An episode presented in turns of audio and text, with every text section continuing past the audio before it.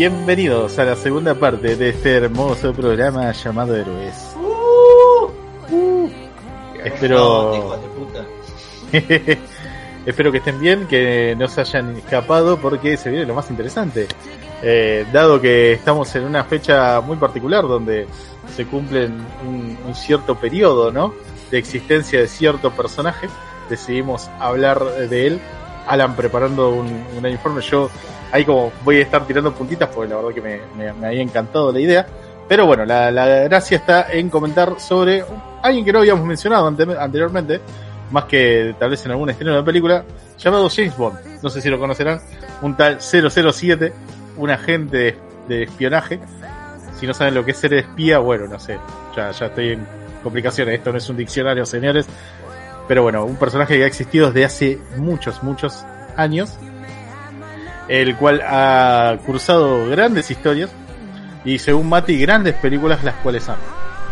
Eh, pero como el especialista acá, digamos, eh, que, eh, que, propuso, digamos, la idea y quiere más o menos llevar la batuta de Sala, lo voy a dejar a él que comente un poco eh, cuál fue la idea detrás de esto y por qué es que le gusta el personaje y un poco su historia. Yo mientras voy a estar ahí tirando como apareciendo ahí atrás de la mirita diciendo esto y este dato y esta cosa y videojuegos por acá. Pero adelante. adelante. Sí, Con ustedes, Alan Suárez. Ay, la presión. Ahora voy a pagar todo y me voy a ir. Eh, a todo esto ahora además tengo, tengo miedo de que aparezca el robot atrás mío, tipo, eso que está ahí, viste. Ah, así, viste, como sacado. Me preocupa mucho. ¿Te olvidaste eh, sí, este dato? Sí, es, es, probable que eso pase más de una vez. Eh, estamos hablando del el señor Bond el día de hoy porque el 5 de octubre, hace bastante poquito, eh, fue el James Bond Day, de la misma manera que hoy hay un Spider-Man Day, que hay un Batman Day, también hay un James Bond Day. Como Esto, el día de los lolis en Japón. Pero no, no penalizable, eh, aunque, bueno, iba a decir que Bond rompe muchas leyes, es cierto, pero tiene licencia para hacer muchas de las cosas que hace.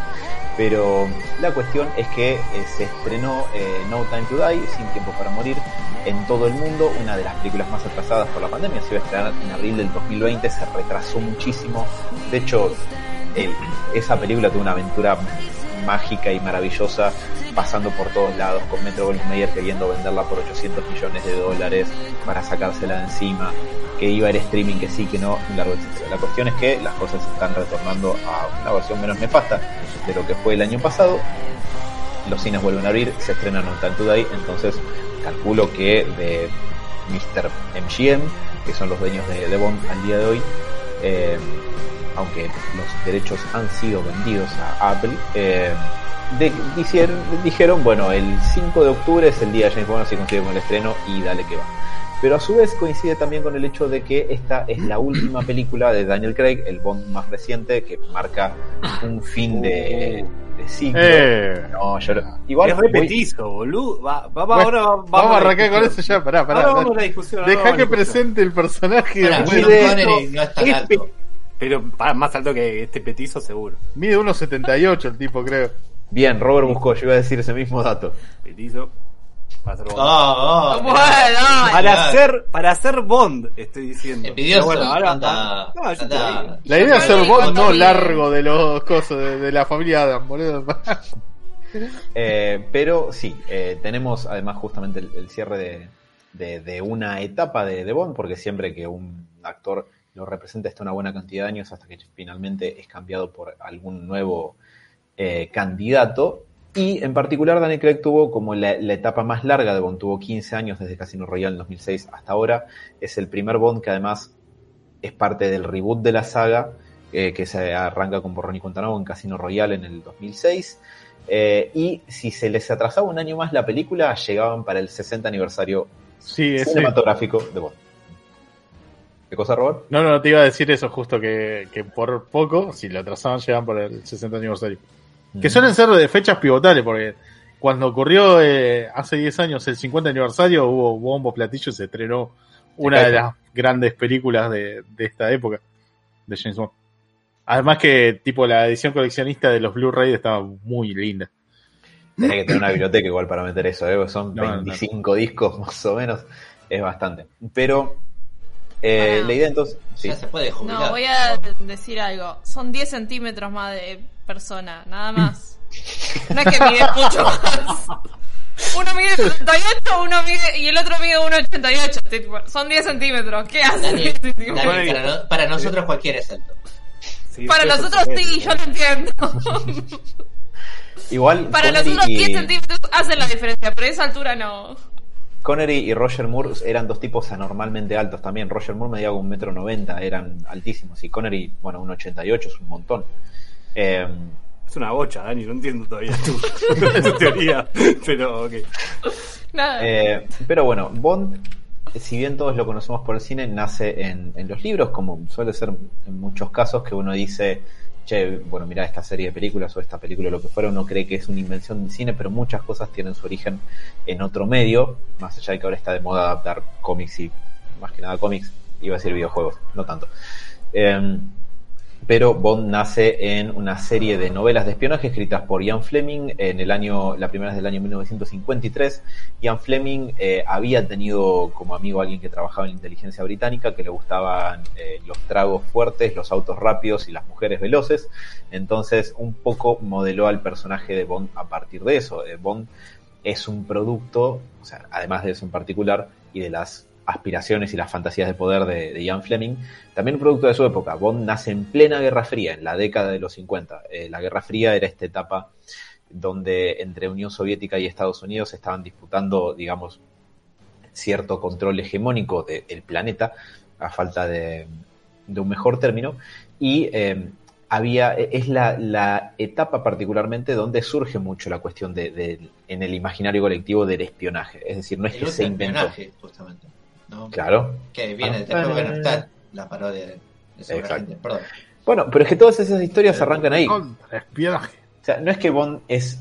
No sé si Bond sea la primera historia de espionaje, no me consta, pero definitivamente es parte de la punta de lanza de esa época, porque Es que Sí. marcó una línea, eh, me parece, ¿no? Una imagen de la gente elegante, pero mortal a la vez. Y todo este mundillo de- del ultra espionaje. Nada, eso. Sí, es que totalmente es así. Podemos decir que el último gran espía es Chris Pines. ¿No?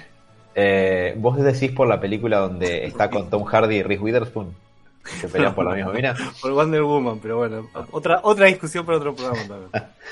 Eh, bueno, justamente había espías antes de eso. El personaje de Chris Pine, Steve Trevor, ahí es un espía y está en la Primera Guerra Mundial.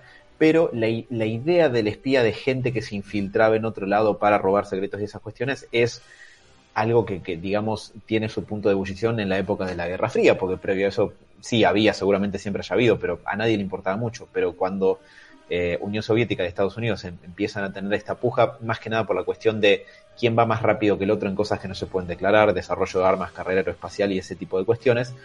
La figura de estas personas que son los que se cuelan tras tus, tus fronteras y te chorean la información, no es que te cagan a bombazos, sino que te infiltran, se empieza a volver mucho más presente en el imaginario colectivo. Y además, como Bond bien atestigua esto, muy atractiva. Eh, Sí, que no, no solo el poder bélico iba, eh, sino era más importante la información sobre eso que en sí el, el hecho de si tenías muchas armas o no, sino la data que tenías del otro y cómo le podías anticipar la jugada o no, dependiendo. obvio. Exacto, eh, por eso muchas de las primeras películas de Bond, las, las de Connery, están llenas de tramas de, en las que Bond tiene que buscar un microfilm porque hay información fundamental o eh, Un secuestrar microchip. un- también eso Era- un poquito después.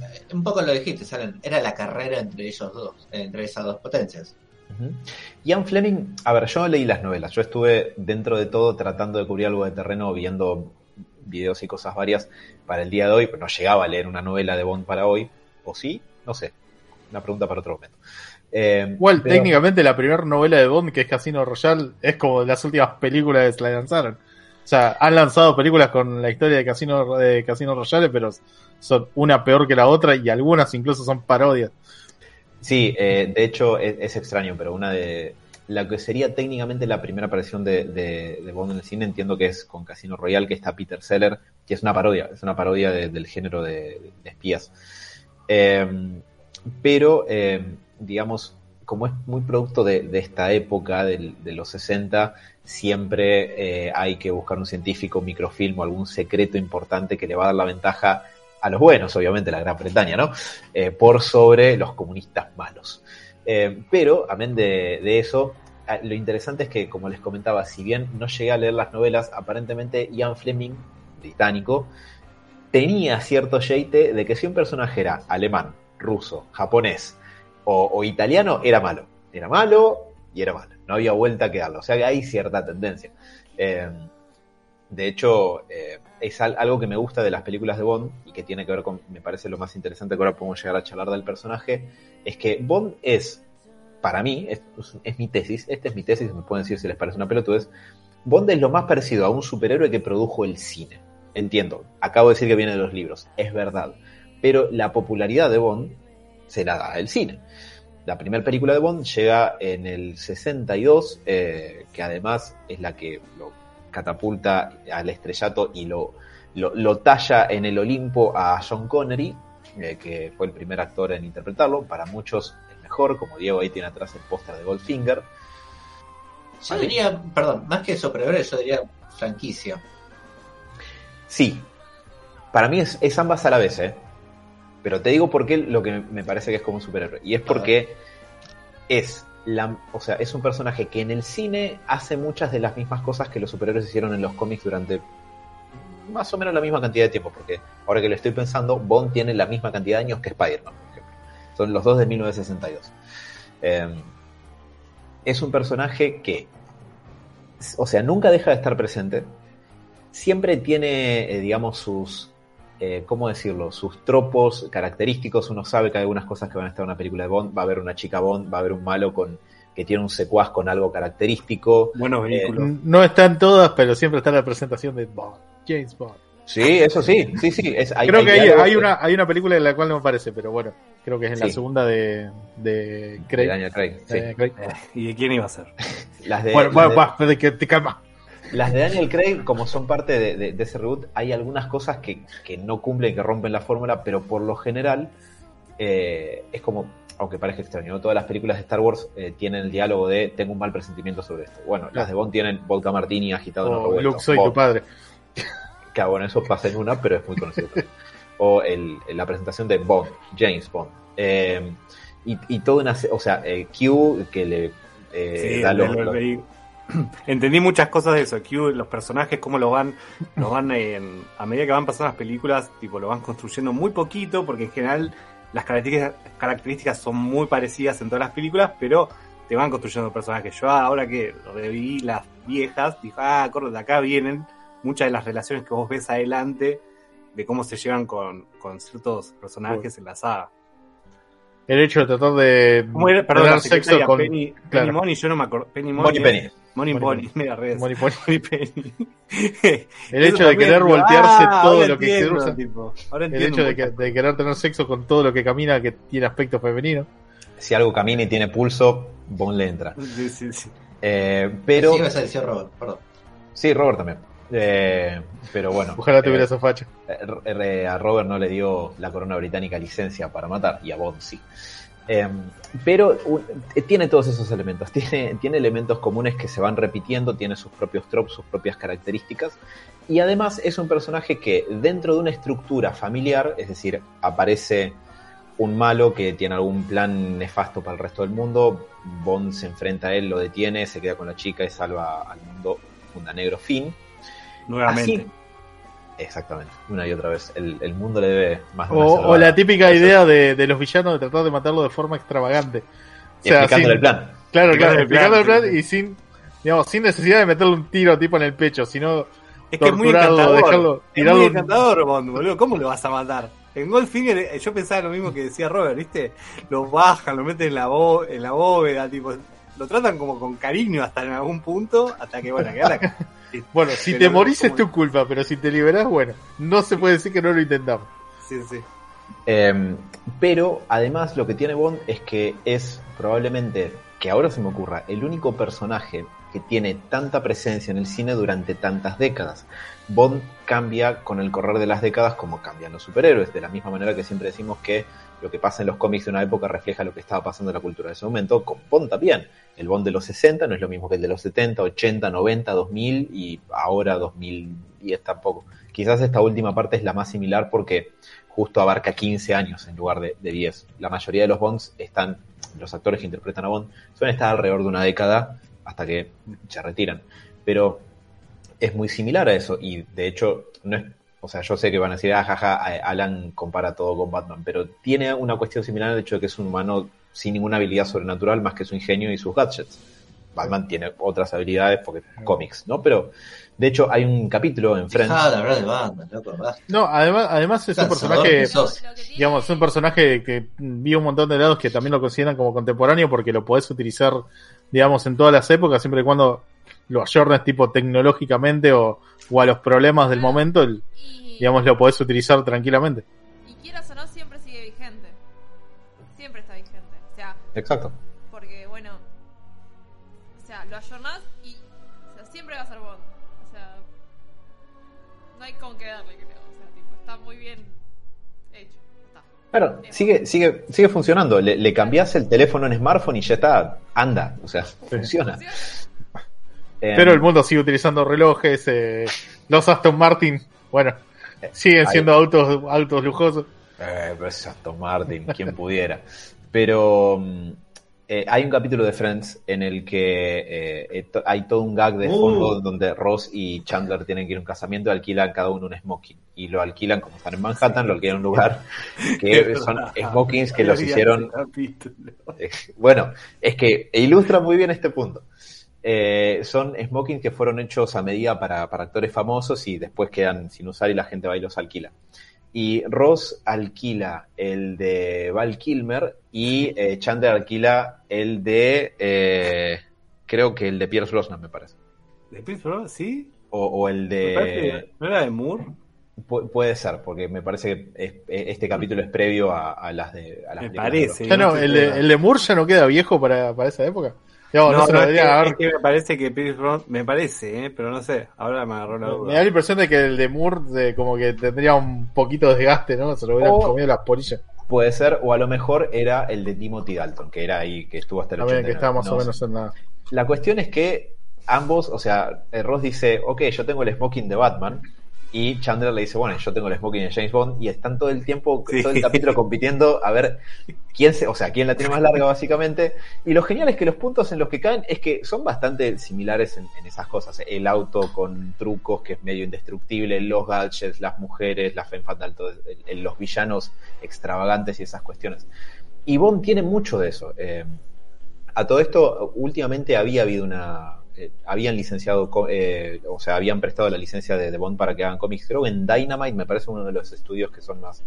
eh, una de las imprentas que son un poquito más pequeñas y habían tenido buena recepción, así que estaría bueno chequearlos eso. Pero bueno, la cuestión es que Bond es una cosa rara en el cine, digo, en, relación a eso. Es un personaje que se adaptó a las épocas, nunca dejó de estar, sie- siempre que parece que, que le va mal, eventualmente lo van a volver a reflotar y le va a seguir yendo bien, y siempre le va bien comercialmente hablando.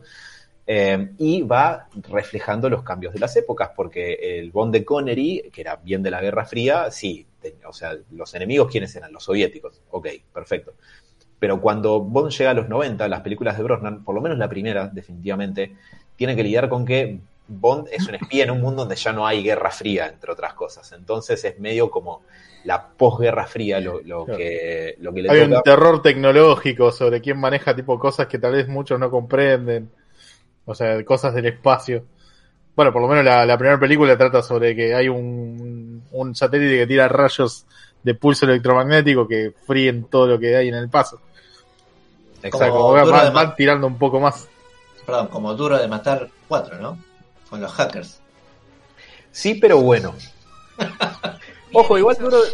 Claro, duro de matar a cuatro no me parece lo peor del mundo, ¿eh? pero GoldenEye es superior y es donde te comentaba Mati, está Famke Janssen estrangulando gente con sus muslos, así que quizás deberías verla. Debería. ¿Quién no quiere morir por muslos, no? La parte de morir quizás es donde la gente pueda tener algún resquemor, pero puede ser. Ah, no importa, morir. Morirse no está bueno. Pero si te fijas la, la, la etapa de Pierce Brosnan, que es de, de- de los 90, arranca del 95 con GoldenEye, ¿cuáles son los enemigos? Un ex agente de M, del MI6, igual que él, 006, que quiere cobrársela contra Inglaterra, y que bien, alguien debería.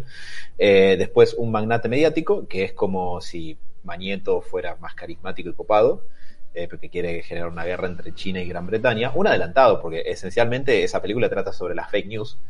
Eh, después eh, un, Es verdad. un grupo... exacto. Claro, porque el tipo, el tipo lo que quiere, lo que quiere es incluso tener más rating eh, y lo hace, digamos, tratando de informar como primero una guerra que está literalmente armando él, eh, metiendo noticias falsas de posibles ataques, poniendo en paranoia a todo el mundo y, digamos, de esa manera crear una guerra, digamos, como una profecía autocumplida. Exactamente. Después, bueno, una célula terrorista que, que quiere dejar a Occidente sin petróleo atacando el Bósforo en, en Estambul. Y eh, después la cuarta es eh, mejor olvidarla porque es verdaderamente muy mala de la de Pierre. Me da pena que se haya ido con esa, pero bueno. En fin, es, son todas tramas que probablemente no hubieran tenido mucho lugar en la época del 89 para atrás, que había Guerra Fría. ¿Te, da- Pero- te das cuenta que Halle Berry no la pegó ni con Batman ni con James Bond? Pobre Halle Berry, boludo. Es, es buena actriz, pero en, en esa época su agente era su peor enemigo. Eh, después de dos años después de eso estuvo en Catwoman, que Por recibió eso. un ra- eh. O sea, como vos dijiste, o sea, siempre se la están midiendo entre Batman y, y James Bond, digo, justamente con estos dos, con estos dos personajes. Claro, y los dos usaron a Halle Berry en películas nefastas. Bueno, ahí tenés otro punto en común más. Pero bueno, eh, todo esto arranca, o sea, la saga cinematográfica de Bond arranca en el 62 con Doctor No, o como se la conoció acá también, James Bond versus el satánico Doctor No, que Y Mati, contra Mati, ¿no? Es contra Mati. el doc- si hay alguien que debería llamarse el Doctor No acá, ¡Ey! Mati. No. Oiga, No.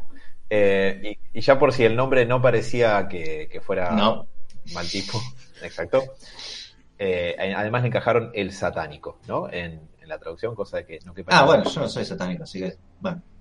No, solo ateo, Es ni incomprobable eso, así que- Depende a quién le preguntemos, ¿no? No te quiero mentir. Eso es cierto, Ok. es incomprobable. Pero arranca la primera etapa de, de Bond en 1962, que tiene lugar hasta principios del- de los 70, creo que hasta el 1971, que eh, está todo bajo el alero de, de Sean Connery, con una- la excepción de una película que es Al Servicio Secreto de Su Majestad, donde Connery se había cansado de hacer el, el papel y es reemplazado por un actor de, de Bond, el segundo en interpretarlo, que hace una sola película, que es eh, George Lazenby, o Lazenby, como quieran pronunciarlo, eh, que no tuvo mucho éxito comercial, si bien hoy si la ven, la verdad es que no es una mala película de Bond de la época, pero no está Connery, aparentemente no le fuera muy bien. Entonces Connery, mientras se reía seguro en su mansión con un toscano en la boca, esperó a que vengan del estudio a tocarle timbre, pedirle perdón y ponerle una torta de guita descomunal para lo que era de época para que haga de Bond una vez más. Pero duró eso, una sola película, y después fue reemplazado. Ahora, lo que me parece genial de la etapa de Connery es que tiene la que para mí es la quinta esencial película de Bond, el modelo, el molde del cual se sacaron todas, todas después de ahí en adelante, con excepciones y variaciones, ¿no? obviamente, pero en gran medida, que es Goldfinger. Goldfinger es la tercera película de Bond, es la, el afiche que ahí Diego tiene, tiene de fondo, es, es donde toda la fórmula de Bond termina de cuajar y de ahí en adelante eh, es que se, se genera esta cuestión que yo les comentaba, de que uno sabe con qué tipo de cosas se va a encontrar, con el villano extravagante que tiene un secuaz con alguna deformidad o, algo- o algún detalle que lo hace, lo En esa- curiosas. Perdón, eh, eh, en Goldfinger no está el chino que tira sombreritos a Odd- lo Odd Job. pelado? Sí, sí, ese. Job. un lado. No, Odd Job. Sí. lo- Que es mudo y lo único que hace. Hace. Ah, mira otra cosa en común. Claro, qué bueno. Sí, Gracias por recordarme de Batman y Robin. Eh, sí, Odd Job eh, tiene una galera, un bombín, es más bien que tiene un filo de navaja abajo de, de la, de la visera. Entonces, cuando lo revolea, te corta la cabeza, o te lo clava y te mata. De hecho, decapita una estatua eh, para mostrarle a, a Bond que, que no se jode. Pero las, las dos anteriores tienen muchos de los elementos. Está el villano con la guarida extravagante en Doctor No, la chica Bond, que es algo que está desde primer minuto. De hecho, la salida de Úrsula Andrews en Doctor No de la playa es una escena bastante icónica. Piensen que estamos hablando del cine de los 60. Ver una mina en bikini era. Pero. Era sexo. Entre- Claro. Era entre imposible y eh, pecaminoso, ¿viste? Una, una teta en la pantalla, aunque esté cubierta. Eh, y entonces, eh, eso es un elemento que está muy desde el principio, también los gadgets y ese tipo de cuestiones, pero la fórmula de cómo se lleva adelante una película estándar de Bond se termina de cuajar en Goldfinger. En Goldfinger, Bond se enfrenta a Auric Goldfinger, eh, o sea, el nombre de él era Aurico, relativo al oro, o sea, este tipo no tenía más chance que estar obsesionado con el oro toda su vida, eh, cuyo plan era, era bastante inteligente, porque era, Sí, eso te iba a decir, era bastante inteligente. no quería robar oro. Auric Goldfinger lo que quería era irradiar la reserva del Fort Knox, que es donde está la reserva de oro de Estados Unidos, para que los yankees no puedan usarla y el dólar se haga crosta y que su reserva de oro pase a valer muchísimo más. O sea, tipo muy inteligente. Bien. Eh, Que sabe, sabe. claro, exactamente. Y, ¿Estamos eh, seguros que no tocó Argentina de alguna manera? ¿Sabes qué? Incomprobable. Eh, Argentina, Seba. Sí, cambié, cambié de, de locación. Estoy unas Tiene- donde estaba. Tiene un rayo de depreciación de la moneda que cayó en Argentina. se- Y bueno, se nos afectó de los 90 en adelante. un rebote. apuntó mal sin querer y disparó su rayo de, de evaluación hacia el sur. Eh, pero Auric Goldfinger tiene además a, eh, a su secuaz Oddjob, que tiene esta característica de matarte de una forma absolutamente extravagante y retorcida. Oddjob podría sacar un chumbo y dispararte en la cara, pero no, te tira su galera filosa. Eh, y además tiene el nombre de chica Bond más descaradamente eh, sexual de todos, que es Pussy Galore. Sí. La palabra galor en inglés por lo general quiere decir como abundancia de algo. Entonces, pussy galor quiere decir abundancia de gatos pequeños. Eh, si Por eso lo- cuando el chabón se levanta de tipo de que lo noquearon y, le, y la ve a ella re linda, tipo, y dice, de Pussy Galore, que, oh, que lo que siempre uno quiso, algo así, dice como. Bueno, en Austin Powers hacen un, Sí, un sí, chiste todo. de eso. toda la No. película está es parodia de esa. Claro, pero la, la mina se llama Alota Bueno, y en la tercera está Goldmember. eh, Directamente, sí. ¿Qué vas a Eh, decir, Sebas? Una, eh, eh, me voy a desviar porque para eso existe, ¿no? Un poco, pero Austin Powers como, como parodia de James Bond. ¿Qué opinas vos como fanático de James Bond? Yo odio. Vos, vos, sobre todo vos, pero Diego también, obviamente. A, a mí me, con parodias me parecen geniales porque son buenas parodias. O sea, saben muy bien lo que están parodiando. Y me sorprende que le haya dado la nafta para hacer tres. Sí. De hecho, de hecho, un pequeño spoiler, alerta spoiler para todo. Todo lo que vayamos a hablar va a ser spoileado. Así que, bueno, tienen, tuvieron 60 años para ponerse al día con estas películas. ¿Qué quieren que les diga?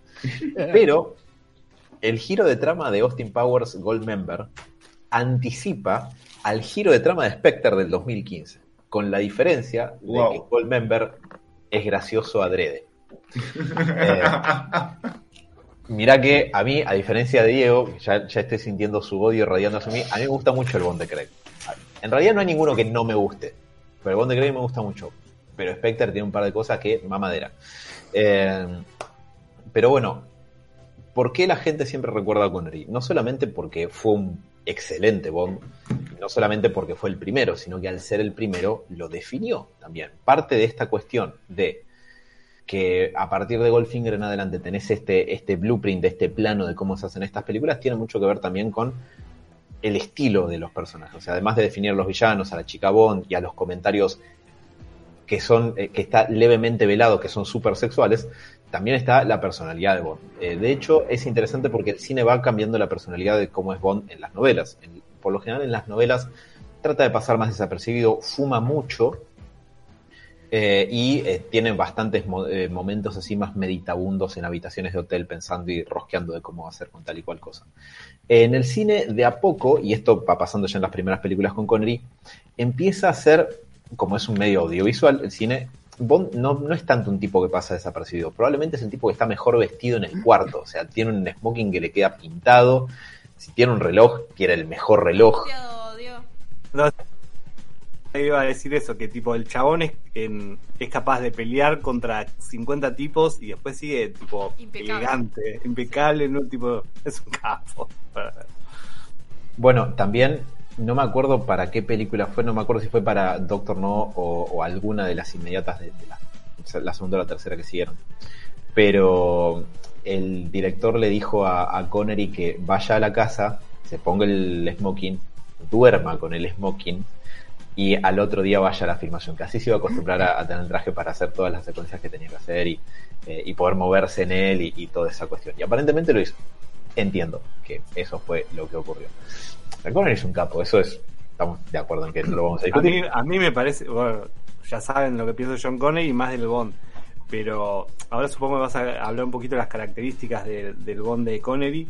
Pero me parece que tipo algo que tiene Bond y que lo tiene todas las décadas es la elegancia. Connery, tipo, en todo momento. Me gusta algo que se lo vi, de- ah, después entendí en otros Bond que, que esa cosa de que el tipo disfruta muchas veces de la situación del peligro o de algo que le cuentan, porque le están contando o están mirando algo y vos es una sonrisita media como, como media sobradora de que, uy, esto está bueno, ¿qué onda? ¿Entendés? Y en todo momento vos lo ves como Bond, ah, capaz no como Batman en ese sentido, de que está súper preparado previamente. Lo que vos ves a Bond, que está buenísimo, por lo menos a mí me gusta que el chabón improvisa en el momento muchas cosas, a pesar de que tiene otra, un entrenamiento de muchos años y es espía, vos ves que en todo momento, y, me- y eso me re gusta de Connery, es que vos ves que el chabón está todo el día chequeando dónde está, qué puede hacer con las cosas que ve, con lo que está pasando. Eh, eso me parece excelente y me gusta mucho que sea todo muy... Te da como que lo está improvisando en el momento, en esa escena. Entonces, a mí en ese sentido me parece una característica muy, muy copada. Esa eh, cosa de poder improvisar con lo que tiene en el momento. Más allá que tiene un montón, tiene a Q que le pone un montón de aparatos súper copados, él mira mucho el entorno a ver qué puede hacer y en qué situación está. Exactamente. De hecho, hay, que lo nombraste aquí, hay un gag eh, recurrente en todas las películas. Q fue interpretado por el mismo actor que se llamaba Desmond Llewellyn hasta el 2000. Siempre fue viejo, siempre Sí, fue sí, sí. viejo el chavo. Ah, Es que estuvo hasta el 99 que salió. eh, sí, El Mundo Wow. No Basta, es la última en donde está. Y uno piensa, murió de viejo. Pues no, murió en un choque. Aunque ya tenía. No, como 80. no, vos no, chabón. el No, la ironía. todo. Sí, sí, no, no tenía un aparato que podía evitar ese choque. No puedo creer. Y en la vida real se- lo, lo dejó en el estudio, ¿viste? Se ve que. Lo estaba yendo a buscar. Lo, lo quiso probar el chabón en la vida real y no funcionó, ¿viste? chocó. Oh, traje de utilería. Eh, pero algo, un gag que me, me parece genial es que Q siempre le dice, por favor, trata de volverme el equipo en buen estado. Y vuelve, vuelve todo destrozado. Sí, Todo sí, hecho por eso te pelota. digo, la relación de ellos dos la entendí mucho más a partir de estas pelis, de que no te digo que se odian, pero que uno odia un poco por eso, ¿entendés? Y es como, le explica todo hinchado los huevos, porque sabe que todo lo va a devolver explotado, no lo va a ver nunca más, todo, todas esas cosas que él cranea, todo va, tipo, todo va a volver, todo- no va a volver directamente. No, no. Eso me parece muy bueno. Y después cuando Bond duda de si va a funcionar o no, el chiste lo hice yo, loco. Como, ¿qué te pasa? me, me gusta mucho la relación de ellos dos. Me parece muy buena. Eh, Y además, sí, siempre, eh, aunque iban cambiando los actores, siempre Desmond Llewellyn era muy gracioso en, en esa secuencia, ¿viste? Con ese, ese humor británico seco, ¿viste? De que con una sola frase ya te da a entender todo y... y por y además, Q siempre está laburando. ¿Te das cuenta como que el chaval está re laburando hasta el tope, siempre jugadísimo? Y viene Bond que está en cualquiera, tipo, che, ¿ahora qué hay que hacer? Tipo, pará, Bond, ¿Qué, te, ¿qué tenés? Sí, ¿Qué de sí, sí, totalmente. Bueno, es que parte de eso y parte de, cómo se empieza a diferenciar el, el Bond del cine del de las novelas es que, obviamente, como es un medio audiovisual, tiene que ser un poco más espectacular. Y a pesar de que a mí me encanta que sea así, si uno lo piensa fríamente, muchas veces a Bond no le calienta mucho pasar desapercibido por ser un agente secreto. Además de anunciarse con su nombre en todos lados, pero llega, por ejemplo, en GoldenEye, que GoldenEye para mí es top 3, fácilmente, eh, maneja un tanque por San Petersburgo, por el centro, o sea, Tenés razón. mis huevos, de- Como si fuera-. Como si fuera un auto cualquiera encima. Claro, atravesando paredes, disparándole a cualquier cosa. hace bosta todo. De hecho, en, en Casino Royale, en la de la de Craig, no, no la de la de Peter Sellers, Hace Eh, algo parecido. Sí, pero hay una secuencia, porque justo el Casino Royale la, la volví a ver hace poco porque no me acordaba un cazzo, no la veía desde casi desde que había salido. Eh, y bueno, el MI6 le da toda una, una identidad falsa para que él se infiltre en un juego de póker donde iban a estar eh, timbeando guita eh, gente que financiaba terroristas. Le dicen, vos sos Pepito de, tal cosa, tu identidad es tal, este el otro. Te vas a registrar en el hotel con tu nombre falso y Sarás. Bond llega al hotel y dice, sí, la reserva está el nombre de Pepito, pero mi nombre es James Bond. Y, la dice, no, ¿qué haces? Nos van a matar. Eh, y él en realidad, bueno, lo hace porque estratégicamente quiere como pinchar, el, pe- viste, pegarle al avispero a ver que si... Siendo, si eh, digamos, adelantándome un poco al coso, es como un juego mucho con el egoísmo de esa película. Eh, perdón, el egoísmo no, con el ego de James Bond, en realidad. Es como, tengo todo controlado, vos dejame a mí, yo soy James Bond. O sea, si me anuncio acá es porque yo sé que esto va a pasar como yo quiero. Y es algo que le recalca constantemente la chica Bond de, de esa película. O sea, tu problema es tu ego, no con no otra cosa. Exacto. La cual es de Eva Green, nada más. Fin Sí. de Eh, bueno, le faltó la... Perdón, eh, comentario pajero. Bueno, está bien, no digo nada. Mira, si hay una franquicia que da para hacer comentarios medio jeropa, es la franquicia de Bond. La, film- la filmografía de Eva Green. Hoy No, perdón. Creo, creo que es una de las pocas películas de Eva Green que no muestra una teta. Ok. Buen punto. No, tiene razón. Eva Green tiene ¿Y un por qué la radio. viste? Eva Green tiene un radio de, de teta por película mostrada mucho más alta de. Perdón, Que de teta mostrada por película Es que, que mucho más alta a ella le gusta mostrarse. Hay una entrevista que le dice, me gusta. Mostrar la Oh, teta. Bueno, qué bueno. Gracias. A ese dato, no sé cómo tiene ese dato Mati, tipo, ¿no? ¿importa? Es que escogió Eva Green para ver para esta acción. No, Exactamente, Ah. claro. Ahora yo, entiendo, estuve- yo- como- yo estudié como- la filmografía de Eva Green, chicos. No, no, ah, yo pensé que eran las chicas Bond, como Bruce es- o sea, va a ser los Bond, ella, eh, Mati pensé que era sobre solo las chicas Bond. ¿Sabes qué? Próximo programa. Chicas Es Bond. fatal. Dale, que va. Por favor. Eh, eh, eso sí. Todo Ahí el te mundo se, se mutea y Mati Mirá, habla solo a las dos mirá. horas y media. Mirá cómo te lavas las manos. no me lavo las manos. Quiero, quiero repartir Seguro que el de- Robert me recibe ¿Cómo? varios. Eh, pero esas dos cosas son ciertas. La, la cuestión de ser muy confiado y ser muy confiado en situaciones que podrían potencialmente costarle la vida y ser más llamativo, llamar más la atención de lo que debería ser, lo cual también se refleja en cómo se maneja con las mujeres. Obviamente los personajes femeninos están escritos así porque un elemento característico de Bond es que él es un seductor. Entonces, con dos líneas de diálogo, eh, se, levanta cualquiera. Robert, estás haciendo cara como de que te olvidaste Sí. la leche en el fuego. No, no, no. Eh, quería saludarlo al profe Reyes. Le agradezco que nos se haya suscrito de vuelta al canal durante dos meses seguidos. ¿De vuelta? ¿Se había bajado? No, no, no, es que cada 30 días tenés que renovar la suscripción. Y amor eterno al profe Reyes. Bien. Bueno, No, muchas gracias. vamos, a hacer, vamos a hacer una especial de chica Bond para vos, profe Reyes. No, Claramente. Es la excusa. Porque el público lo pide. Sí, sí. Sí, sí. Pero claro. Bueno, y estas cuestiones, eh, el, el hecho de, de ser, digamos, de tener un exceso de confianza que lo lleva a portarse como se porta con las mujeres, lo cual a su vez le resulta, lo cual fomentaría en la vida real ese ciclo de, confianza excesiva, arranca con Connery. Eh, Connery es un tipo que uno ya lo ve en la primera, y a mí la primera me gusta mucho, a veces no es tan recordada, Doctor No, pero es una película muy sólida, especialmente para ser la primera, especialmente para no haber tenido tanta guita como las que hicieron. Y, eh, y todas esas características ya están ahí. La primera escena donde él aparece y se presenta como Bond, James Bond, fumando un pucho medio de costado, exuda una cantidad de confianza en sí mismo que es difícil de mesurar. O sea, y el tipo siempre sabe, en realidad para mí hay, hay dos elementos. Eh, Uno es que el tipo sabe que está preparadísimo para todo y obviamente capaz que una parte de él sospeche que es el personaje que está en el póster, entonces por eso va a sobrevivir. Pero por otro lado, algo que se va acrecentando más, principalmente con Pierre Brosnan y Daniel Craig, es que le chupa un poco un huevo si se muere. O sea, como que está siempre medio jugado. No, es un tipo que esté particularmente desesperado por salvar su vida. Está siempre al filo de la navaja y por eso no se le mueve un pelo. Eh, y, siempre está ahí en las últimas porque es, a fin de cuentas, el tipo que no le preocupa pasar por eso. Y Bruce, algo que, creo que refuerza un poco lo que decís, la escena es en Goldfinger, la típica escena que está en Los Simpsons, la del rayo que lo está por atravesar. Eso es un clásico, sí. Yo pens- pensaba lo que acabas de decir vos, Brut, tipo, este chabón lo va a atravesar un láser y vos ves que el láser no baja la velocidad, lo va a atravesar y el chabón lo primero, que- está bien, lo ves un poco nervioso, que es raro, por eso también me llamó la atención. No nervioso, pero como, che, loco, acá soy papa frita. Y, y lo primero que hace es chamuzarse al chabón, empieza a buscar una manera de sacarle echar al chabón, de que el proceso se frene o una algo que pase algo, pero a través del habla, ¿entendés? Porque el chabón está todo atado, ¿no? me pareció excelente, ¿entendés? Como que ahí todo su carisma, decías- Lo que decías antes del- de la improvisación que tiene. sí, totalmente. Como- Y cómo confía en su propio carisma de decirle, yo a este chabón le voy a, voy a buscar la manera que me dé pelota y que pare la máquina y no morir de esta manera, ¿entendés? Ahí y lo hace obviamente faltando 10 segundos para morir. Me pareció, esa escena tipo me pareció muy buena, porque no pensé que lo iba a resolver así.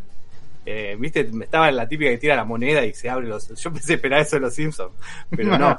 Eh, el chabón se lo termina chamullando y busca la manera de que no lo mate porque tenía algo valioso para él. Que es todo chamullo encima en algún punto, pues si lo mataba ahí se terminaba la película y listo. Pero, pero, pero no, y y eso sí, tipo, mucha confianza y sabe todo, todas sus virtudes y las usa al máximo el chabón. En eso está muy bien, está muy bien. Excepto cuando Homero lo atrapa y dice atrapé un vagabundo en el trabajo. Es que sí, esa, esa escena eh, cierra. A ver, es un- esa escena es clásica, para empezar. Eh, por un lado, también muestra lo, lo que comentaba Dani, lo que comentaba Diego, y es el hecho de que Bond es rápido para pensar sobre la marcha y zafar. Y si tiene que meterse a algún lugar, al toque se hace pasar, se hace el boludo, se cambia un poco la ropa, da un nombre falso y se manda a un lugar y obtiene la información que tiene. Después se fue y nunca más lo vio nadie.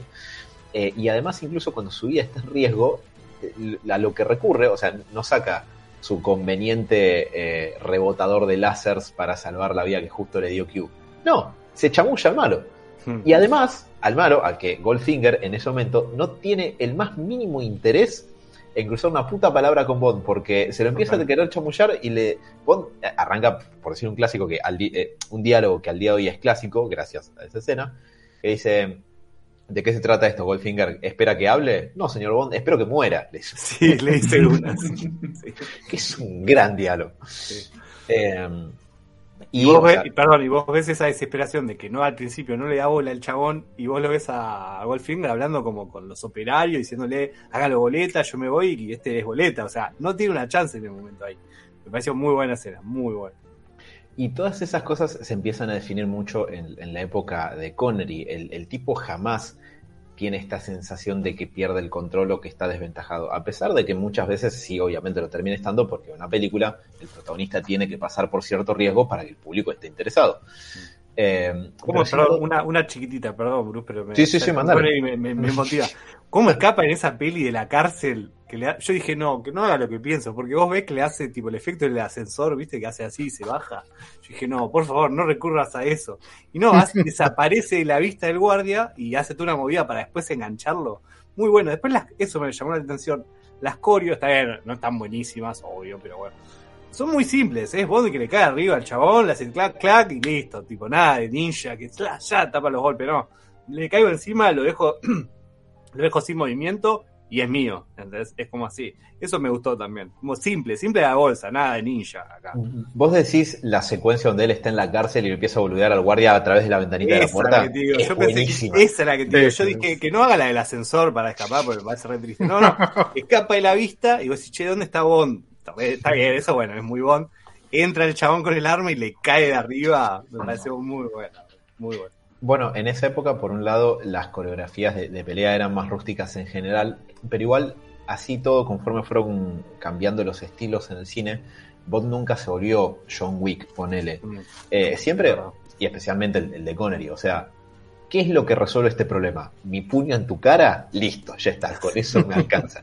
No necesitas hacer tres piruetas en el aire ni nada por el estilo. Eh, y todas esas cuestiones se van estableciendo ahí. Además de que en Goldfinger tiene lugar la aparición de el que es el auto más característico de Bond, tal es así que lo volvieron a usar en las últimas tres películas, que es el Aston Martin DB5, Qué lindo que es.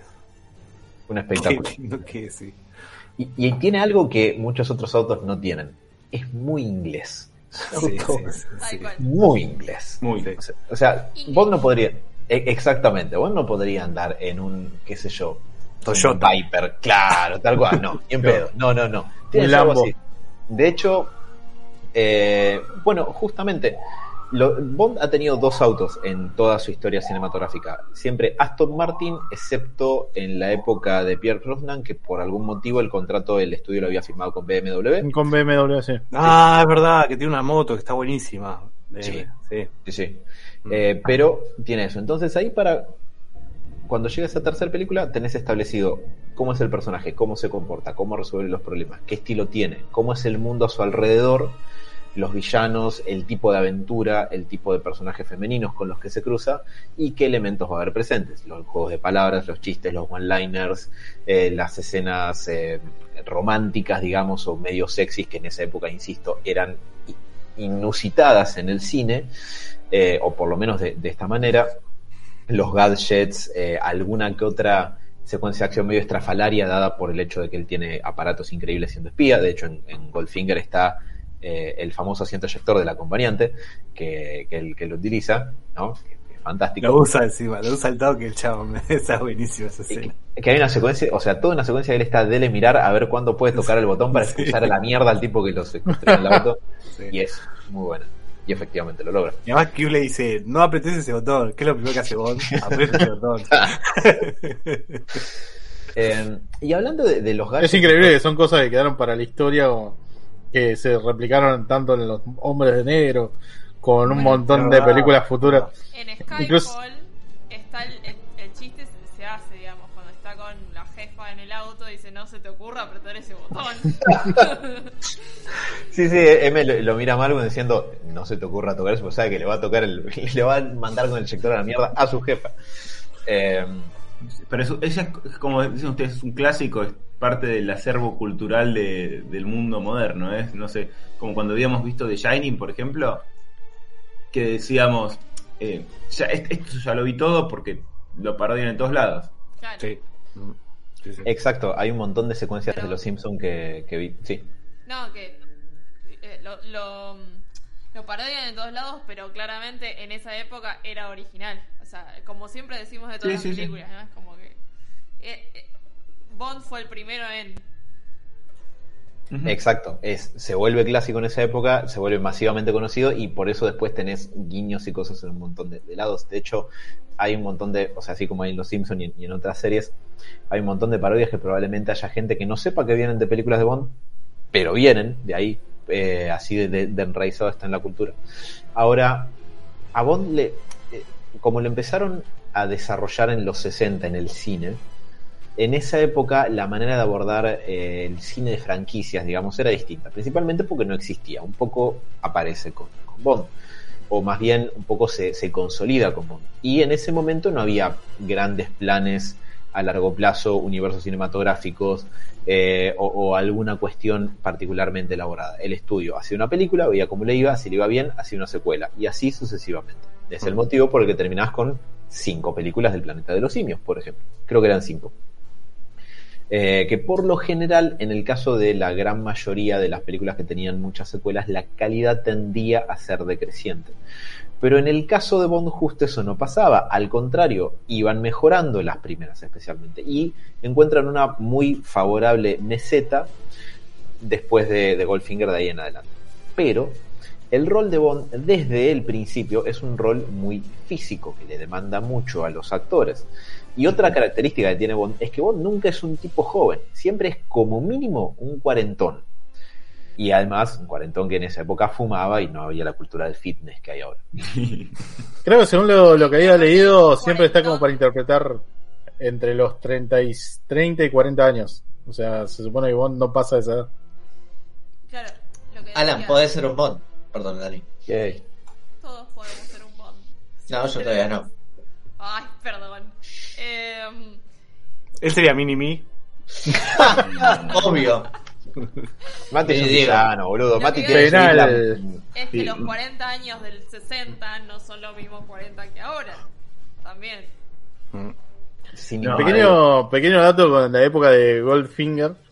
Eh, bueno, los videojuegos no estaban totalmente desarrollados como no, no tenían gráficas ni cosas más o menos de, de- de lo que vemos ahora hoy en día con un juego de James Bond, pero no por eso no había, sino que había este tipo de historias, te re- recuerdan de la, la columna de las aventuras gráficas que nacieron, digamos, como aventuras de texto, las primeras, bueno, James Bond existen dos, eh, entre las cuales está. Goldfinger, donde, digamos, literalmente la computadora lo que hace es darte un texto con la historia y de acuerdo a lo que vos contestes, la acción transcurre, digamos, eh, en la lectura. ¿Con cuántas mujeres se quiere acostar? Tres. Perfecto. ¿Tres, cinco o siete? Número correcto. Ah, eran Todos al siete. mismo tiempo. ¿Vos me estás diciendo que yo puedo terminar este programa e ir a jugar la aventura de texto de Goldfinger? Che, Dani sí. tuvo una idea. Eh, ahí está. Para DOS está. Bien, perfecto. Ahí lo, ya me lo dejé. Para que me compre una Commodore y. Eh, pero, si bien el personaje, ponele que ronde los 40 años, lo cierto es que los actores que lo interpretan se pasan lejos de los 40. De hecho, Roger Moore tenía 50 y largos cuando dejó de hacer Bond y se le notaba, obviamente, digo, es un ser humano, ¿no? Digo, envejece como todos. Eh, pero, ¿qué pasa? Es un papel muy físico y Connery en un punto empieza a hincharse bastante las pelotas de tener que filmar eh, muchas persecuciones, peleas, corridas y todo eso. Y bueno, empieza primero pide más guita. Eh, como en algún Obvio. punto no le dan lo que él pide porque era una suma bastante importante, tiene lugar el reemplazo durante una película de George eh, Lazenby en eh, Al Servicio Secreto de Su Majestad. No le va tan bien y Connery vuelve para una película más que es Solo se vive dos veces, lo cual siempre me pareció pensar que, o me pareció lindo pensar Que era como un retiro ya. Claro, pero que incluso en el título hay un guiño a, a su retorno, ¿no? Pues Ah, solo se vio dos veces, Claro, o sea, sí. el tipo se fue a una película y después volvió, es muy anómalo eso en el cine también. Eh, pero igual... ¿Y, eh, y cómo lo explican en la historia eso o no le dan bola? Eso es parte de lo interesante, porque ahí arranca una larga tradición que por lo general no tiene impacto en la historia. Y es, eh, a, a ver, dio lugar a cierta teoría que hay en internet que igual, digamos, no es, no tiene mucho asidero, pero que surgió como una especie de subproducto de, que simplemente reemplazaron al actor y no se pusieron mucho a, fijarse qué impacto tenía en la historia.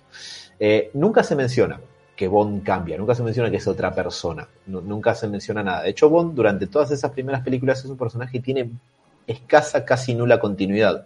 Solamente sabes que tiene personajes recurrentes que son los mismos. Eh, M, su jefe, Bonnie Penny, la secretaria de M, a quien Bond, o sea, es la única mujer con la que por algún motivo no va a acostarse, no sabemos por qué, y Bonnie Penny le tiene unas ganas terribles. Y Q, que es el que le da los gadgets. Después no hay mucha continuidad. Mati. Pregunta, eh, justamente hablando de continuidad. Yo pensaba que estaba eh, eh, pensaba que estaba establecido que el nombre James Bond 007 es un nombre clave, como M, por ejemplo. Entonces, por ahí lo que estaba establecido justamente es que puede ser Alan Suárez 007, pero después puede ser otro, no sé. Claro, viene otro tipo y toma el nombre de James Bond y sigue adelante. Bueno, probablemente eso lo hayas leído en la internet porque es una teoría muy popular que de los últimos años que intenta darle sentido a eso. ¿Por qué? Pues, Y de hecho, para mí eso tiene origen en el reemplazo de Connery con George Lazenby y después con Roger Moore. En Al Servicio Secreto de Su Majestad tiene la particularidad de ser una película donde Bond se casa. Eh, de hecho, se casa con la chica Bond de la película, que la actriz es Diana Rigg, que quizás la recuerden como Olena Tyrell, que en ese momento era mucho más joven. Mati está aplaudiendo. Eh, y además. ¿Para qué por ahí- versión, Mati? No sabemos qué versión la de Mati. Nah, Es la misma persona. Es la misma persona. ¿Eh? ¿Experiencia? ¿No? Alan, basta. Bueno, que además eh, había eh, hacía de Emma Peel en los Avengers. No los Avengers de Marvel, sino la serie Los Vengadores, que está Patrick McNee y eh, Daniel Rey como Emma Peel, que era una serie de espionaje también, que surgió como parte del el, el boom de, este estilo de historias que había generado Bond. Pero este aquí una cuestión. La película termina con que, ni bien el día que se casan, la matan a Teresa, Teresa Bond. Eh, ¿Cómo se llamaba? Eh, pasa la gente de, de Spectre, que también es todo otro tema en sí mismo, la entrada y la salida de, la gente de Spectre en la franquicia de Bond. Spectre es esta organización terrorista mala eh, manejada por Blofeld, que es el personaje que parodia el Doctor Evil, el Doctor Malito en las películas de Austin Power, el tipo pelado con la cicatriz en el ojo, exacto. Y spoilers para el final de esa película, les sugiero que vean la escena porque está buena. Bond se casa y está tipo en las montañas, está yendo con su autito recién casados con su esposa, paran a cargar nafta o mear en los yuyos, algo por el estilo, y pasa por el costado el auto de eh, los secuaces de, de- creo que estaba Blofeld y sus secuaces adentro y le tiran tipo una ráfaga de balazos. Y Bond entra al auto y dice, uy, era Blofeld, tengo que perseguirlo. Y cuando entra ve que su flamante esposa había muerto por los disparos y muere. Ahora, no es solamente eso, sino que en unas cuantas películas después, en Solo para sus ojos, ya con Roger Moore, y creo que es la cuarta o quinta película con Roger Moore, la película arranca con él visitando la tumba de la Germu, que es el único dato de continuidad que hay en la saga. El único.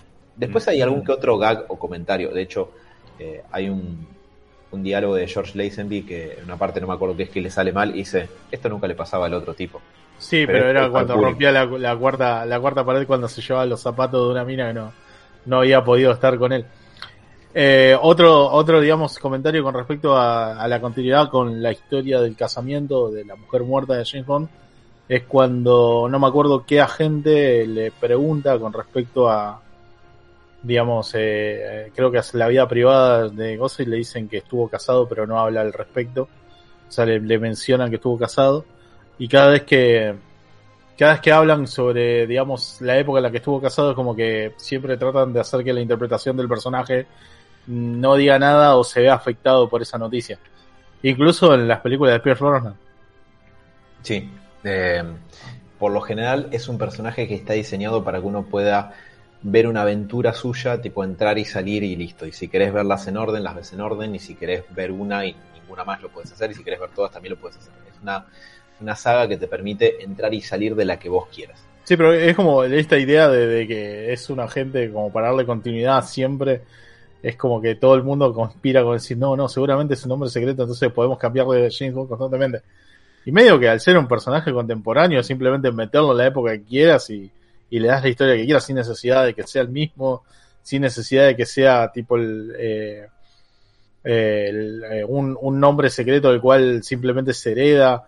Eh, incluso Casino Royale la podés como traer a, la actualidad cambiando algunos pequeños eh, alguna- algunas pequeñas partes de la historia donde tal vez le das más sentido al villano a la actualidad o el peligro que conlleva todo eso, o simplemente ayornando o los gadgets, si querés, a la época. Pero tengo, tengo entendido de que por lo menos la continuidad se mantiene hasta que aparece Craig. O sea, Exactamente. Que es donde reinician un poco la saga, digamos, la, la traen como a la actualidad. Sí, que es un arma de doble filo, porque a mí la etapa de Daniel Craig me gusta mucho, pero hay momentos donde se enroscan por el tema de tener continuidad que era, era para mí muy Literalmente, la segunda película es un desastre. Sí, bueno, pero igual esa la agarró la, la abuela de La, escritor. la abuela de escritorio, de guionista. Eh, eso. Y, y esto que comenta Mati es un poco, eh, digamos, el, la gente, el consumidor, los espectadores, el fandom, queriendo darle sentido al hecho de que Bond cambia cada tanto, se convierte en otro tipo y cada tanto aparece un tipo nuevo, más joven, que reemplaza al anterior y se sigue llamando James Bond. Y la teoría era que eh, esto que comentaba Mati, Bond es un nombre clave y cada tanto alguien nuevo toma ese nombre. Perdón, Eh. otra, otra de las cosas que medio resaltaba una persona que había escuchado eh, que hablaba es que justo de casualidad vas a encontrar todos agentes con el mismo gusto por la ropa, los relojes, la bebida, las mujeres y los autos. O sea, pues literal, es como Para ahí, es parte, para ahí es parte para, para entrar a ese, a ese laburo, ¿no? Eso, te tiene que o sea- gustar el Martín así, te, te, guste- te tienen las minas, te tienen que gustar las minas de esta manera. Sí, Claro. pero ponele, ponele que yo cumpla cinco de las seis opciones. ¿Entro o no? No, no entras. No, el estado afuera. físico no entro, boludo. Estás afuera, el estás estado afuera. físico estoy totalmente afuera. Ahora, Ponele, no, pero no, no tengo plata. Me gustan los Aston Martin, pero no tengo plata. Me gustan las Afuera. mujeres, no Afuera. tengo facha. Afuera. Perdón. Igual la perdón. plata la hace como espía, así que la plata no, no es necesaria. No, para Ahí, me, habilitar. descar- me descartás, me descartás totalmente. Eh, pero la verdad es que esto, si bien es una teoría muy interesante de pensar, es una teoría. Las películas no, hacen, no acusan recibo de eso. Eh, e incluso te, diría que ese detallito de continuidad de Roger Moore visitando la tumba de su difunta esposa en realidad establecería que es el mismo personaje. Cambió de actor porque cambió de actor, pero que sería el mismo personaje. Aunque esto estuvo muy cerca de ser parte del canon en Skyfall, donde pasa lo siguiente. Skyfall tiene la particularidad de que la intro y la canción de, la intro esencialmente te cuentan un poco la historia de la película. Eh, o sea, si, si uno ya Qué vio la Sí. No, ojo, si uno ya vio la película y escuchás el tema y ves la letra, decís, ah, Ah, con razón. bueno, sí. Claro, si no es súper críptico. Como la intro de anime que al principio no entendés ah, y después empezás, ah, él me está contando todo. Exactamente. Eh, no es que la canción de Skyfall dice, bueno, y la, la pelea final es en este lugar y se tirotean y Bond sobrevive. Eh, pero eh, el final de, Skyfall tiene lugar en una residencia en Inglaterra llamada Skyfall, que aparentemente había sido donde Bond había crecido de chico porque había sido huérfano. Y los recibe un personaje que, cuando uno ve la película, dice, será de otro lado, ¿no? Es un señor mayor que Bond y M actúan como si lo conocieran, que se llama Kincaid. Y eh, es como si hubiera historia previa entre ellos y, y este, y este tal Kincaid, y los recibe, que esto que lo otro, y se hablan como si fueran muy conocidos, y todo bien, pero el público, nosotros no conocemos a Kincaid. Eso es porque Kincaid iba a ser, en una primera versión del guion, Sean Connery. Y lo que te iban a mostrar es que Skyfall era la residencia donde iban los Bonds que se retiraban. Uh. Y cambiaron eso porque, y creo que con razón, decían que eso iba a distraer demasiado del resto de la película. O sea, abre demasiadas puertas, es para quilombo y, y te, te, aga- te metes en un berenjenal. Eh, me parece que es, es atinado lo que decís. Creo que distraería demasiado la atención de la trama de la película. Eh, Automáticamente la gente se levanta del cine y se va a ver las películas viejas para ver claro, qué sí. puedo encontrar, qué puedo encontrar referencia para ver esta película bien.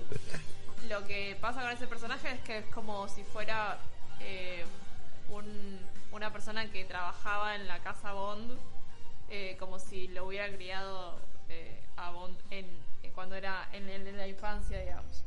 Eh, y así lo reemplaza. No sabía esto, pero de verdad hubiera, eh, digamos, hubiera llamado demasiado la atención y la trama sería completamente... Wow, wow, wow, wow, papá. A ver, ¿estamos todos de acuerdo de que no tenía que haber vuelto John Connery? No entiendo todavía en qué parte de que no estamos de acuerdo. De- digamos que. Técnicamente no, no de- debería, no debería ser parte de la, la- de, de la filmografía de Craig. Ah, igual eh, entiendo a lo que van y sí estoy de acuerdo de que hubiera sido un quilombo y era tipo, ¿qué pasó con todas las películas que vienen haciendo? Y se hubieran preguntado muchas cosas. Pero Además- están rechazando a John Connery. O a Pero- menos que es como que Craig se veía en el espejo y lo veía Connery, no sé. Digamos, También eso podría ser. rara. Medio trippy, ¿viste? Claro. Eh, pero. Multiverso Bond. a- a- además, está el hecho de que. Ponele que aparecía con él ahí. ¿Cómo le prestas atención a cualquier otra cosa? Ya está. Claro. Game over. Sí, No me importa cómo se acabó. termina, o sea, ya está. Claro. Hablando, Eh, hablando de, de final, de, digamos, de partes que fueron eliminadas, o sea, en la, por ejemplo, en la Quantum of Solace, eh, que, digamos, tiene un final, digamos, distinto, porque se, fil- de- se deberían haber filmado uno en particular donde se presentaba un cierto enemigo que, digamos, es característico de las Bond viejas. Eh, ese final lo pueden ver si juegan al videojuego de PlayStation. Ah, mira. O el, o el de ¿Qué? Play- Sí, sí. ¿En serio? Ese final está hecho, digamos, eh, en el mismo juego, en el juego que tiene el nombre de Quantum of Solace. Eh, de, de- está para Xbox 360 y PlayStation 3, creo. Eh, si terminan el juego van a ver el final original de la película, pero digamos dentro del videojuego. O sea, porque fue cambiado. Ahora le está yendo ya mismo. Y. más Tenés o que menos- pasar el juego entero. Ah, ok. Peque- Bueno. Pequeño dato, o sea, porque técnicamente iban a presentar con un primer vistazo de esta, digamos, de, de, de- de esta como legión del mal, si se quiere, característica de Bond, eh, que bueno, ya, ya saben, digamos, lo que vieron las películas clásicas de quién se trata.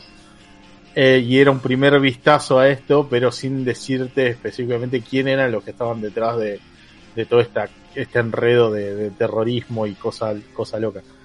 El final, digamos, como previsto original está en el juego y bueno, la versión eh, fílmica salió con un final distinto para no generar más confusión. Porque, bueno, problemas de guiones en la segunda peli de, de James Bond, de, digamos, de la- del periodo Craig. Pero bueno, nada, pequeño dato. Bueno, eso, eso es interesante. Yo ya estoy viendo por la hora que seguramente todo lo que es post Roger nos va a quedar para otro momento. Sí. Pero eso es muy interesante porque eh, lo que comenta Robert, este, este grupo de gente mala eh, con la que Bond se enfrenta, se llama Spectre. Que me encanta porque Spectre es una sigla. Quiere decir Special Executive, o sea, como ejecutivo especial, como a- una, no ejecutivo un tipo con traje y corbata, ¿no? Sino como una especie de, grupo eh, ejecutivo, un grupo de tareas para la contrainteligencia, terrorismo, venganza y extorsión. Caramba, creo que deben ser los buenos. ¿no? O sea, esas, esas son la- las letras que en inglés componen la palabra Spectre. Y los derechos para usar Spectre en las películas de Bond cambian de mano cuando ahí en, en la década de los 70. Entonces no vuelven a aparecer. Eh, y es raro porque era como el enemigo principal de Bond. Le matan a la Germo, digo, era una cuestión importante.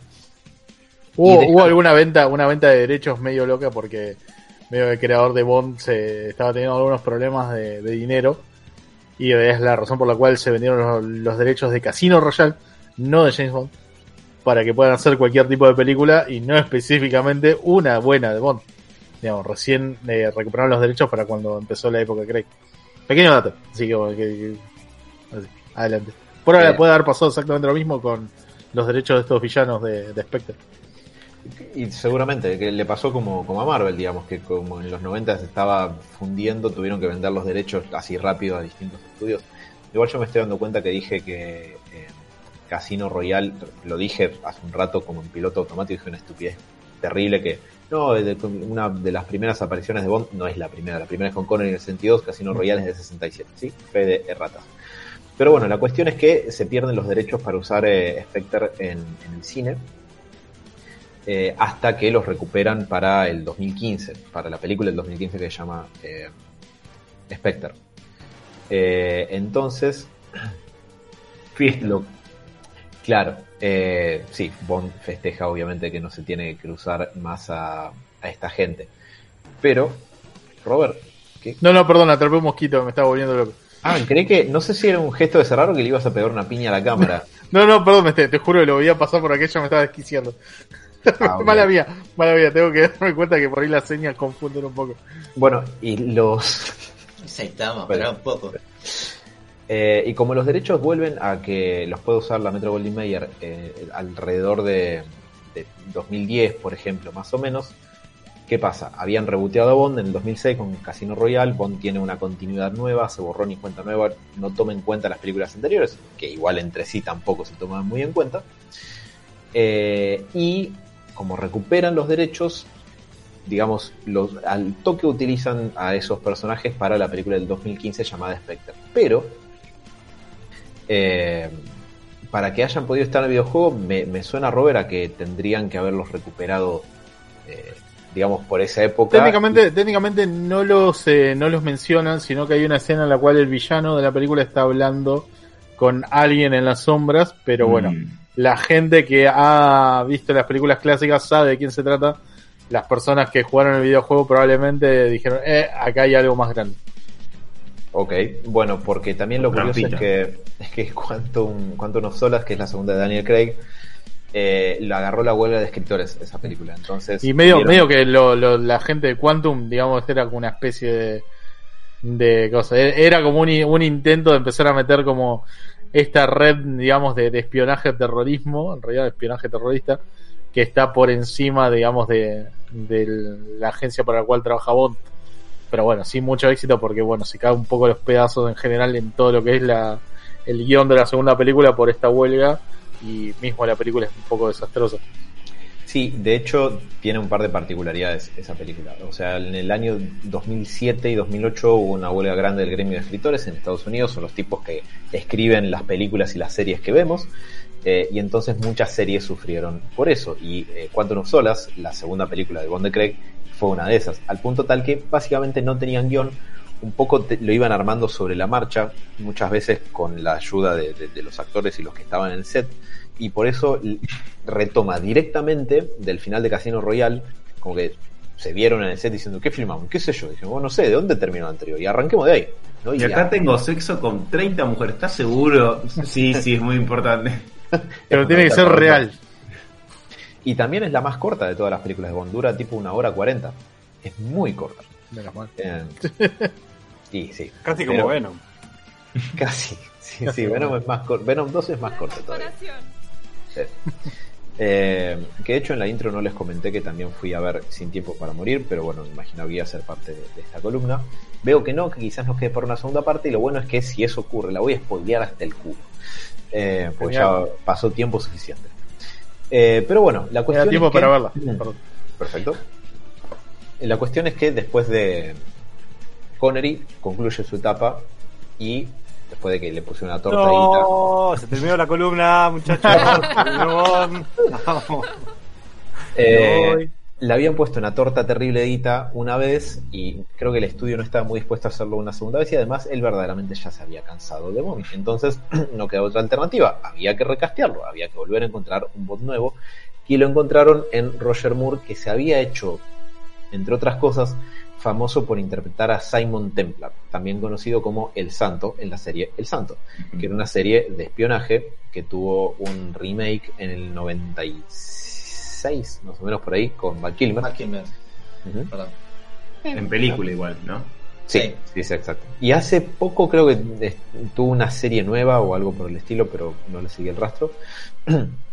Pero bueno, es un chabón alto, muy inglés, eh, que ya viene a ser un espía. como, eh, ¿Dos tipos audaces vino después de su época de Bond?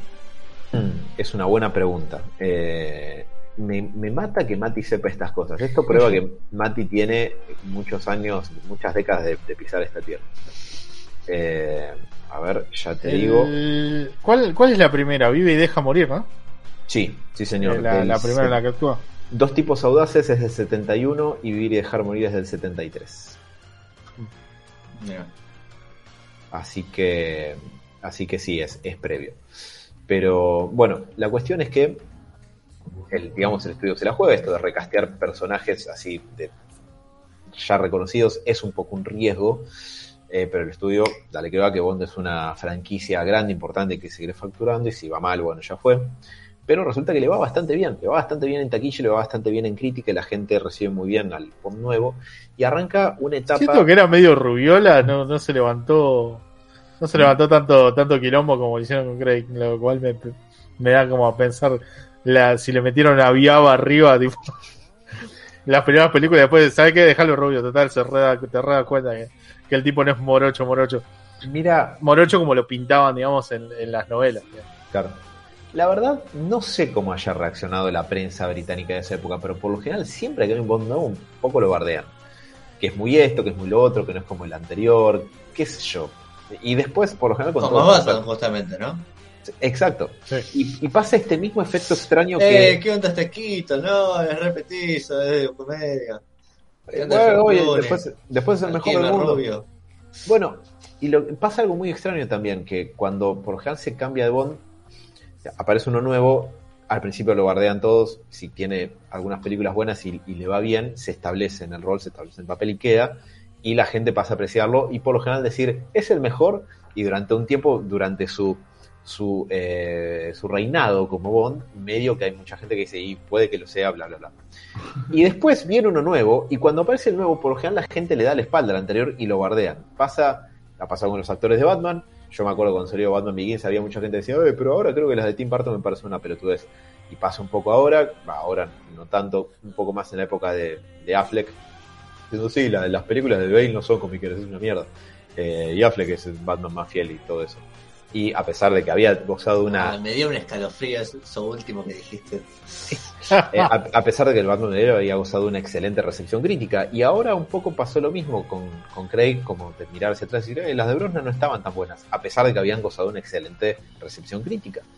Eh, y así, es algo extraño que pasa. Pero lo curioso es que con Roger Moore en particular lo que pasa es que sí tiene una buena recepción, pero también el tono de las películas empieza a cambiar y empieza a pasar un fenómeno bastante particular, y es que las películas de Bond empiezan a volverse a volverse un poco más reactivas a lo que estaba pasando a su alrededor y como a sumarse a la moda del momento en algunos detalles. Esto después se vuelve un poco más evidente como pasa en las décadas, pero Lo por. Moon, eh, por Moonraker. ese es exactamente el ejemplo en el que estaba pensando. Moonraker, que igual es como la quinta película de, de Roger Moore, más o menos, eh, es una película que tiene lugar en el espacio. ¿Por qué? Porque había salido Star Wars y Star Wars le fue muy bien, entonces el estudio dijo, hagan algo como Star Wars. Pero señor Metro Goldwyn Mayer, Bond es un espía.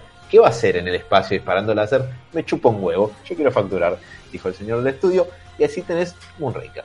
Según, según lo que había visto encima de la anterior película, es como que habían dado un guiño a que la siguiente película no era Moonraker, sino que la metieron ahí como en el medio, eh, porque habían anunciado otro, otro nombre, no me acuerdo cuál era la que le seguía técnicamente, si- eh, si era solo para sus ojos, era, no, me- no me acuerdo. Creo, Creo creo que habían, creo que que habían sí. anunciado esa, técnicamente con, con un pequeño guiño al final de la película, y metieron esta de James Bond en el espacio, así como diciendo, che, el espacio está de moda, mandémosle el espacio. Y recién ahí sacaron la otra. Sí, la, la adelantaron porque, bueno, justamente Star Wars es popular, hay que facturar con esto, dale que va. Además tiene una pelea de rayos láser. Sí, es verdad. El- la película que, que está pifiada, digamos, en eso es eh, La espía que mamó. Probablemente la más sólida de la etapa de Roger Moore, que cuando termina y pasan los créditos aparece James Bond regresará en Solo para sus ojos. Pero esa la patearon para más adelante y pusieron Moonraker antes. En particular también Bond instauró, por lo menos creo, no sé de otra franquicia que lo haya hecho antes en el cine. Esto de que hoy lo usa el MCU y lo empezó a usar en la fase 3 de los Avengers regresarán o el Capitán América regresará, eso Cap- eh, no sé, The Avengers Will Return, eso lo empezó a hacer Bond. De hecho, las películas de Bond te decían el título de la película que seguía. James Bond regresará Oh. en Solo para sus ojos. Después, con los años, empezó a hacer solamente James Bond regresará. ¿En qué? No sé. Pero regresará. Por si la duda, dep- depende de lo que esté de moda. Y sí. La clase abajo, depende de lo que esté de moda. Bueno, y hablando un poco de, de lo que está de moda, parte de lo que también es, es otro punto en común con Batman es que para mucha gente el Bond de Roger Moore es a Bond lo que Adam West es a Batman. Es la etapa donde todo se pone un poquito más campo, un poquito menos serio, un poco más exagerado, poquito más bizarro a veces también. Eh, hay más momentos de humor, la acción se exagera de formas que están más ahí como para generar un golpe de efecto cómico que otra cosa. Eh, por ejemplo, en Vivir y Dejar Morir, la primera, que todavía es bastante seria, hay una secuencia donde mm, un auto salta por arriba de un río por una rampa, pero la rampa está inclinada en 45 grados. Las dos rampas están de los dos lados. Y es una proeza bastante impresionante de verte que el auto haga ese salto de un lugar al otro. Pero para definir el tono de estas películas le pusieron un sonido estilo Looney Tunes tipo cuando el auto por cabeza. Estamos Digo- hablando al principio de los 70, ¿no? 73, sí señor. Digo, Y- ¿por qué? ¿Por qué alguien vio esa, ese- esa acrobacia del auto y dijo, poner un sonido de Looney Tunes? ¿No es un poco el tono del, Es de lo que es el cine y series de aquella época? En general, no hablo en totalidad. Un poco sí, pero por ejemplo también el malo de, de esa película, Cananga, muere... Caramba. No, Caramba. Caramba. Eh, Caramba, no sé, Jorge, Jorge Cananga, no me acuerdo el nombre de pila, pero se apellidaba Cananga. Personaje de Calabró podría ser, ¿no? Mal. Mal. Suena, suena eso. Eh, pero Bond le mete una cápsula de que era como de, de- de aire comprimido adentro, que, o sea, no sé si vos la metías dentro de... Están peleando bajo del agua encima. Exacto, vos le, le mete una cápsula que larga mucho aire de golpe como para inflar algo, y se lo mete al tipo en la, en la jeta y la activa, y le cierra la boca. Y Kananga se, se empieza a inflar y literalmente se convierte en un globo, porque en un punto lo que vos ves es que el actor es reemplazado por un globo vestido que se eleva Al techo y explota. Exacto, pues el techo es de una caverna, entonces tendría estalactitas y, Es y buenísimo. explota. Y Bond lo remata con un chiste que ahora no me acuerdo, pero sería algo así como, no sé, algo sobre- algún chiste sobre inflarse o... No, dice, siempre tuvo una opinión muy inflada de sí mismo. Ah, Que, eh, y, y empieza a pasar eso de a poco. Eh, El tema de la frase después de- del momento de acción o tensión. Sí, pero más que nada tirada para el lado del humor un poco light, digamos. Esta es la etapa que si nosotros hubiéramos sido contemporáneos a estas películas, Mati estaría diciendo que Bond le dejó de gustar, seguramente. Eh, Se hizo más ap- apto para todo público este tipo. Bastante, y un poco hay, hay mucha gente que la ve con un poco de recelo porque justamente es la época un poco más camp. A- para mí, la época de Roger Moore, a mí me gusta mucho un poco porque es la que crecí viendo de chico en, en mi casa. O sea, el motivo por el que yo estoy haciendo esta columna es porque cuando yo era chico se alquilaban mucho las películas de Bond y se veían en mi casa y así aprendí de la vida y las cosas. Eh, ¿No? De que a los malos se, se les dispara, que tu auto tiene que ser a prueba de balas y que si le decís yes, money penny a las mujeres se te entregan. Es así. Eso, eso fue, así funciona el mundo. ¿Cuántas veces te funcionó? Todas, todas y cada una. Ey, hiciste el acento de Corey hablando de, Roger Moore, pero bueno. Es que es el único, es el único que, que tiene un acento tan característico. acento, sí, bueno. No dice yes, dice yes. Yes. Eh, pero eh, para mí es irregular. Tiene películas que como Aventuras de Bond están muy buenas y hay otras que francamente son bastante malas, son bastante flojas. La época de Connery es más regular, es más consistente. Quizás no tenga picos elevadísimos, pero definitivamente no tiene ninguna que sea genuinamente mala. Y Roger Moore tiene algunas que sí, que son un poco flojas y por sobre todo, eh, un poco a diferencia de lo que le pasa a Connery, es que se le empiezan a notar un cacho los años, porque llega hasta eh, en la mira de los asesinos, que ya les digo de, de qué año es, pero es del 85. Y Roger Moore nació en el 27, así que para ese momento, eh, 27, y ya tenía, ya tenía casi 60 años. Tenía 58 pirulos. Entonces, Sí, sí, la, la gente ya no decía, eh, este tipo no puede encarar a alguien que puede ser su nieta. Y más o menos. Y además quererte en una pelea de puños ya un poco mucho. Y Sí, además, ah, y eso, eso también usar el doble, como que ya no, no le daba el cuero como para decir, esto claramente no lo está haciendo él. Esas rodillas no dan para caer así. Y se, se notaba eh, eh, se notaba bastante el, el uso de- del doble. Y además, como decíamos, Bond es un papel muy físico y los actores se cansan, y más cuando son grandes.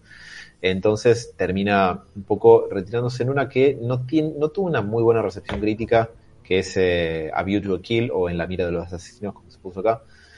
Eh, Sí, siendo que hay- llevaba más de 10 años siendo Bond, ¿no? O sea, eran como 13. Exacto, Eso, a o sea. ver. Sí, eh, 13, 12 años más, más o menos, que eh, no parece mucho, pero es, es bastante y más porque cuando arrancó no era ningún nene, eh, Roger Moore ya tenía cuarenta y pocos. Eh, que igual, qué genética, porque si, se veía así teniendo cuarenta y pico, Dios mío, eh, estaba bastante entero. Pero es una etapa más bien irregular de, de Bond, la de Roger Moore. O sea, yo creo que tiene algún par de películas bastante sólidas, quizás las primeras. También es interesante escucharlo a, a Roger Moore porque él era perfectamente consciente de que su Bond era un poco más light. De hecho, hay una secuencia en eh, El hombre del revólver de oro, la segunda de él, donde el malo es el señor Christopher Lee. Increíble. El único, el único tipo que intentó matar a James Bond de un balazo. es verdad. Eh, que eh, hay una parte donde él, eh, digamos, eh, ataca físicamente a una mujer, la faja una mina, básicamente, para, porque no me acuerdo que había que, que esta persona no le quería contar, entonces él le da un cachetazo. Eh, y si bien Bond es un tipo mujeriego y violento, y efectivamente es una persona muy misógina, no te lo muestran fajando minas. Y acá sí. Y hay entrevistas donde Roger Moore contó muchos años después que no le gustó un carajo filmar eso porque dice, está bien que Bond, yo entiendo, sí, mata gente y todo, pero esto es como demasiado malicioso para lo que Bond haría, o por lo menos para lo que mi Bond haría. Como que no le gustaba filmar ese tipo de cosas. Eh, Roger Moore dijo eso. Sí. John ¿Y Curry qué? le he dicho, le pego despacito. Y Puede ser. Eh, las declaraciones de, de Connery respecto de la violencia doméstica son un poco polémicas. Eh, Te manda saludos, Javi, acá diciendo que cero carpa para usar el joystick en la mano. sí, Yo, tranqui. Bien. Pero es- para mí es mejor, me concentro más si estoy haciendo otra cosa. Está bien, te queremos. Pero Eh, mi trayeta no. Pero bueno, eh, igual tiene algunas películas bastante sólidas. Yo les recomiendo mucho que, que vean de, de la etapa de, de Roger Moore, Vivir y Dejar Morir. Y eh, La espía que me amó. Creo que La espía que me amó puede ser la mejor, como la más pulida de todas, porque sigue la fórmula de Bond. Eh, bastante bien, es muy efectiva en todo lo que hace y está bastante buena para lo que es una aventura de Bond en general. Y tiene un poquito esta cosa más, un poco más light de las películas de Roger Moore, pero sin llevarlo al ridículo como pasa a veces un poco en Moonraker o en La mira de los asesinos. Hay algunas secuencias también medio así. Como cuando maneja medio auto. Sí, bueno, claro, algo, algo por el estilo. Eh, Es buenísimo, lo parte al medio. El choque lo parte el auto al medio casi como si estuviera troquelado. Encima, el auto que, que se le parte al medio y que él sigue manejando la parte de adelante es un Renault 11. Digo, no era el Aston No, no, Martin. la, la escena es digna del Superagente 86. Es increíble, cuando lo vi es buenísimo. Y bastante. Pero yo le tengo bastante cariño a esa etapa, pero pasa por la muy extraña época, o sea, la metamorfosis de, de los productos culturales desde los 70 a los 80 es bastante rara, porque no son dos décadas que tengan mucha continuidad entre sí en general, los 80 cambian mucho respecto de la década anterior, y durante un tiempo medio que no se sabía qué carajo iba a pasar con Bond en general. Y eres en este punto donde yo no me pregunto si les parece que es un momento favorable para detenerme y poder continuar otro día eh, con lo que sería la etapa quizás más, entre comillas, más moderna o más contemporánea de Bond, que es de fines de los 80 hasta el día de hoy. Me gusta. Perdón, me copa, me copa. Encima hay Bien, mucha data agrada, más así me pongo más al día. Tengo, tengo una pregunta. Yes. Es, es medio random, ¿eh? ¿Cuál es la película no de Bond más bondiana que se te ocurra? Que recomendarías a alguien que le gusta Bond. Porque es como un, un género, las películas Bond, y después se ha, se ha copiado mucho. La roca. ¿Actuales, actuales o, En o general. más, más antiguas? En general, te, te acepto todo. Yo de las actuales eh, me optaría por la de Superman siendo espía. Eh, no me El acuerdo agente cómo de. Cipoll. El agente de Cipoll. Que también es una serie vieja. Sí.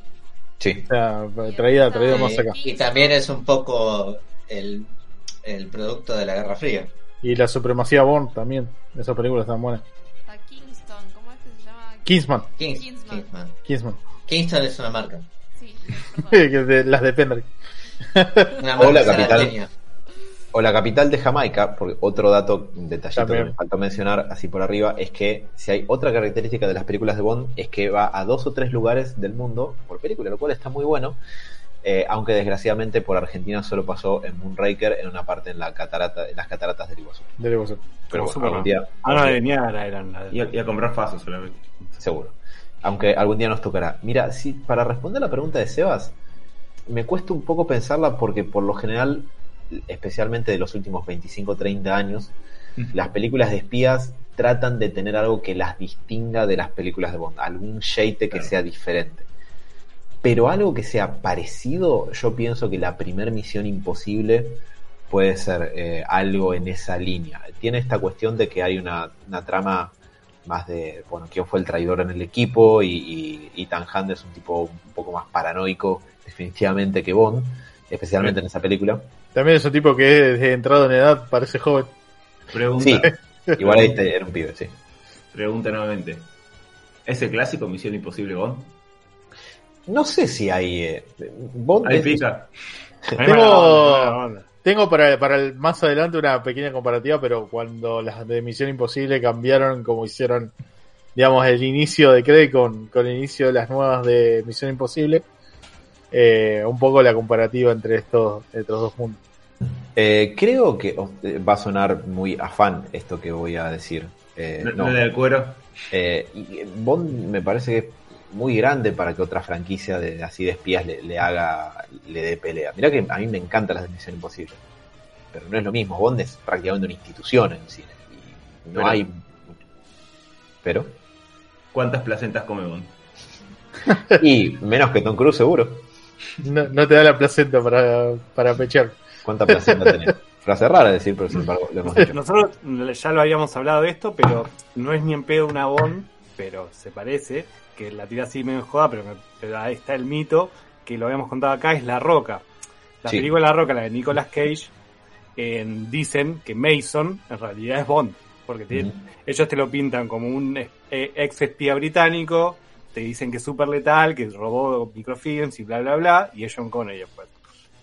Algunos que algunos dicen que en realidad era Bond, en to- eh, en realidad era Bond que le ayuda a los a Nicolas Cage a desactivar cohetes. No, Así que yo me quedo con la roca. mira la botella que tiene. No sé si eh, es Bond, pero sí es un guiño bastante directo. Si podían, te apuesto que le ponían Bond de Sí, nombre. Sí, sí. O te- James, Jameson, tipo. Por ahí para la segunda parte de, de lo que es James Bond podríamos ver que comparativas. Digamos, de, de que, cuál es la que se acerca más, cuál se robó tal idea. Técnicamente Misión Imposible para mí se robó todo, pero bueno. Sí, obvio.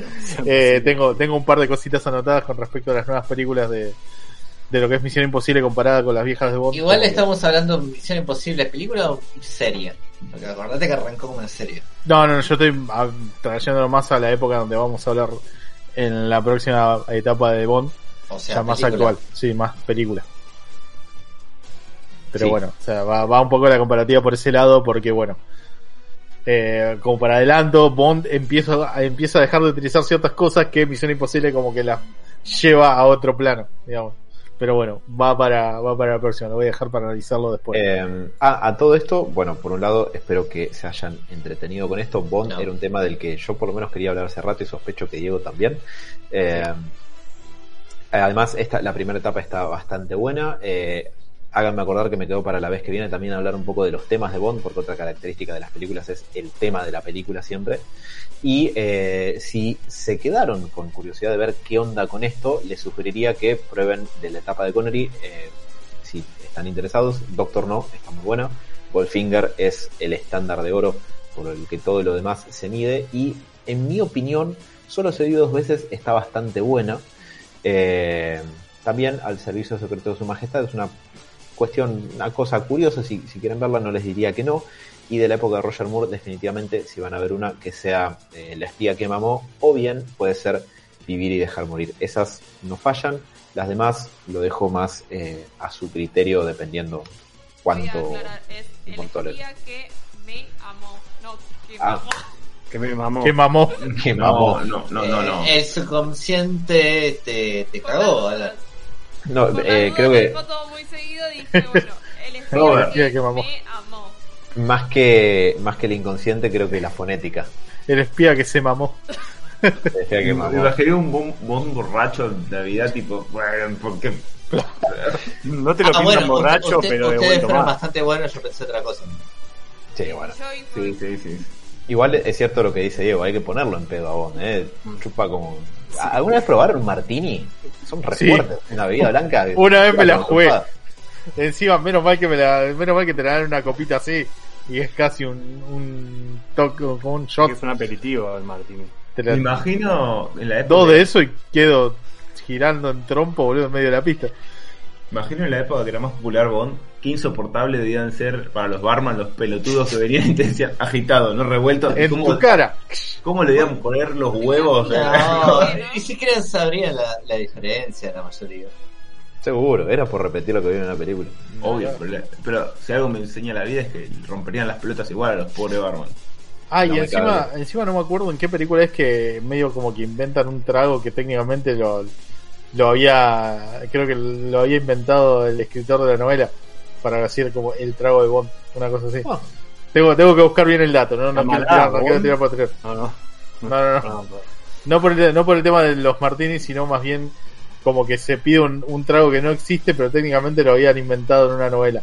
Pero lo, déjenme que la próxima vez tra- traigo el dato ese. Destornillador. Es una cosa medio rara. El típico Fantino. El clérigo. Y probablemente, probablemente el Fantino anda, anda a buscarlo, anda a buscarlo afuera. Acá, anda a meterle Fanta con vino en un, a un barman. Imaginé a Bond tomando Fanta con vino y. Dios. Para pasar desapercibido en Argentina en una misión, seguro. Mínimo una botella cortada con un hielo adentro y pedo, pedo, por, por lo que me contaste, ni en pedo. Viene y, le- y nos dice mugrosos de mierda que están tomando. Lo escupe y se, se saca un cóctel, una, un termito con el martini y se lo baja. ¿Qué es esta mierda? Pero bueno, en fin, nada, eso. Gracias Alan por, eh, por la columna. No, ustedes, por tolerarlo. Estuvo, estuvo bastante interesante. Además me recebó, boludo. Empecé a buscar cosas todavía, me quedaron un montón de cosas anotadas acá que, que quiero explotar. O sea, y, y volviste a hacer que, que, me, que me volviera a enamorar del mundo Bond. Nice. Eh, gente, no sé si quieren hacer un último anuncio o algo para el próximo. ¿no? Si no, damos por cerrado el programa. Para la segunda etapa vamos a preguntar cuál es el mejor Bond. Estaría, estaría bueno que lo, que lo digan en las redes. Lo, lo vamos a preguntar en las redes. ¿Te parece, Dani? Dale. Lo, lo mandamos a las redes a ver qué bol le gustó. Perdón, Dani, no quería que entrara No, la no, para nada, pero está bueno, sí, obvio. Vamos a ver. Hijo de- ¿Qué ¿Cómo gusta gente? muerta, Robert? Eh? Te tira muerta al toque. Tipo, te compromete en vivo el chavo. Sí, Pero como, digo, como vos yendo a- Yo no tengo drama. como, cosa, como cuando Diego dice, no, no, me llamaron de un casamiento y está jugando al mirra. No, ojalá. no, ojalá. Si no sabes. Llamaron de un casamiento.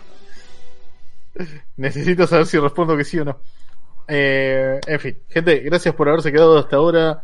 Eh, la verdad que, bueno, espero que la hayan, que la hayan pasado bonito. A Seba, bueno, Seba estuvo jugando videojuegos. Les mandan saludos acá. Eh, Olga. Te están preguntando qué estás jugando. El diablo, el diablo.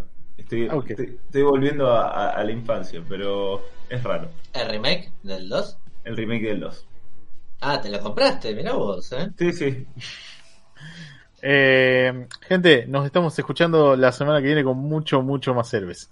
Estén atentos también que durante la semana en el medio probablemente metamos un héroe juega soli, sí, continuando un poco el día del tentáculo que venimos avanzando de a poco. Sépanlo, está jodido. El día del tentáculo está más complicado de lo que recordaba. Sí, Pero bueno, vos, Alan, estarías puteando si estuvieras jugando vos. eh, Menos mal que no estoy. Se Sí, téngame paciencia. del ojete. sí, sí, sí, sí. La coherencia argumental te la debo. Pero bueno, estén atentos y fíjense si nos pueden dar una mano. Un abrazo grande y bye bye.